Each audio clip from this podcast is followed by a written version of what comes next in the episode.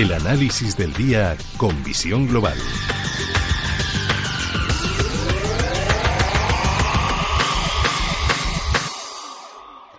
Y es tiempo de analizar la situación de los mercados de este lunes 3 de febrero. Lo vamos a hacer con José Ignacio Gutiérrez Lasso de MG Valores. Buenas noches. Muy buenas noches. José Ignacio, jornada de subidas, tregua en los mercados, buenos datos del sector manufacturero en Estados Unidos, aunque seguimos mirando con recelo a la crisis del coronavirus. Sí, efectivamente, los PMI han salido bastante bien, mejor de lo esperado.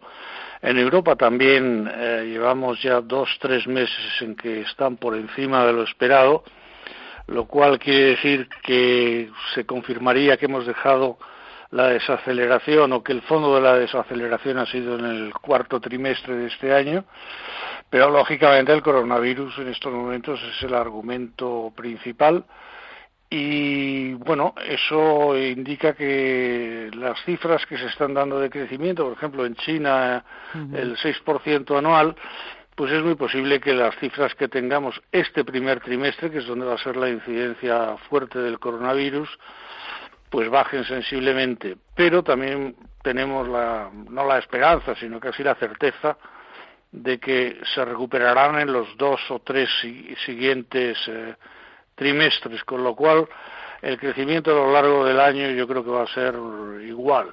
Únicamente ahora las bolsas están acusando un poco el golpe, da incluso la caída del petróleo, etcétera, etcétera, pero creo que es algo estrictamente de este trimestre.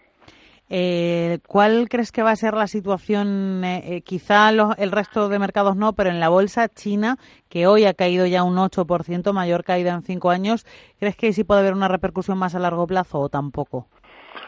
Bueno, hoy ha caído muy fuertemente, se esperaba después de una semana de cierre, pues lo lógico es que reflejara, reflejara la inquietud, ¿no? Eh, de hecho, ha habido casi 2.300 valores que han llegado a una caída límite del 10%, que es lo máximo permitido.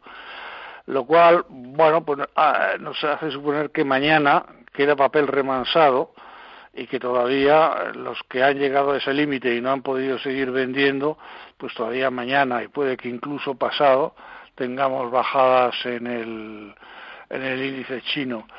Pero también ah, hay que considerar que esto es bastante normal y la caída no es excesiva para lo que se esperaba después de una semana de cierre.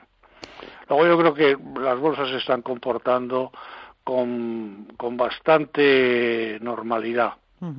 Y luego me gustaría también que nos fijáramos ya para terminar en Alphabet, que hoy publica resultados tras el cierre de sesión. ¿Se esperan buenos?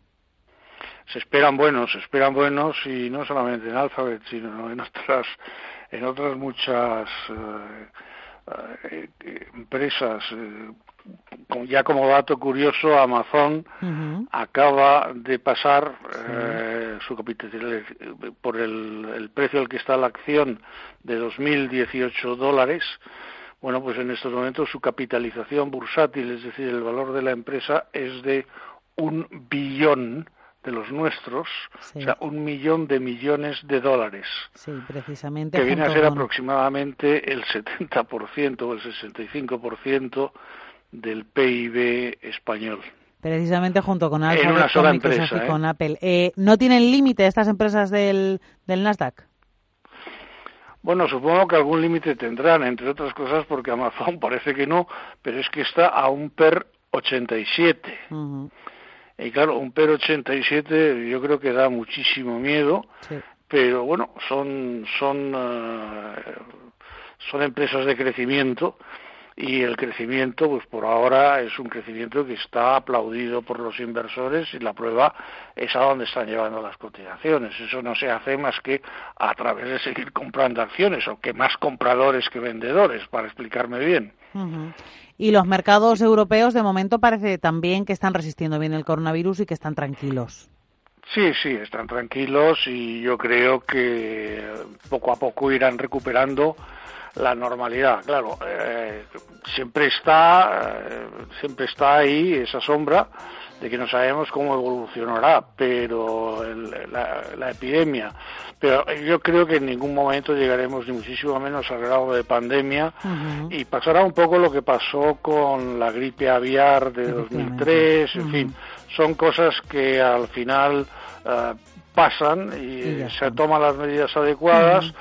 hacen un impacto, digamos, muy puntual en los mercados y ahora lo que nos queda es evaluar, por ejemplo... Nos quedamos sin tiempo, ya lo siento muchísimo, José Ignacio Gutiérrez Lasso de MG Valores. Confiemos en que la incertidumbre se vaya. Muchísimas gracias, un abrazo. Un abrazo, gracias.